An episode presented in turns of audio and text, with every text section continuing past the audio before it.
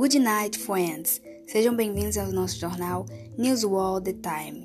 Hoje iremos falar sobre a pandemia nos meses de janeiro e maio de 2021, nos respectivos países que irei informar. Então, let's go! Nos Estados Unidos, janeiro de 2021 foi o pior mês com mais de 417 mil mortes e 25 milhões de casos. Estavam com medidas de distanciamento e uso de máscaras, e ainda não tinha previsão de volta às aulas. Já em maio, teve quedas nos casos de Covid e aceleração no ritmo de vacinas, e reabertura de shows e eventos e volta às aulas. Na Inglaterra, estava chegando no pior ponto da pandemia, em janeiro, com hospitais lotados com mais de 30 mil pessoas. Usavam as medidas de lockdown, uso de máscaras e distanciamento.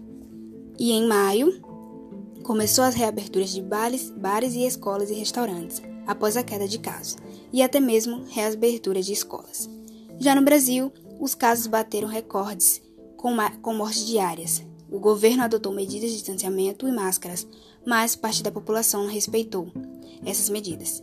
E as escolas estavam completamente fechadas. Em maio, teve agravamento e necrotérios lotados, hospitais também.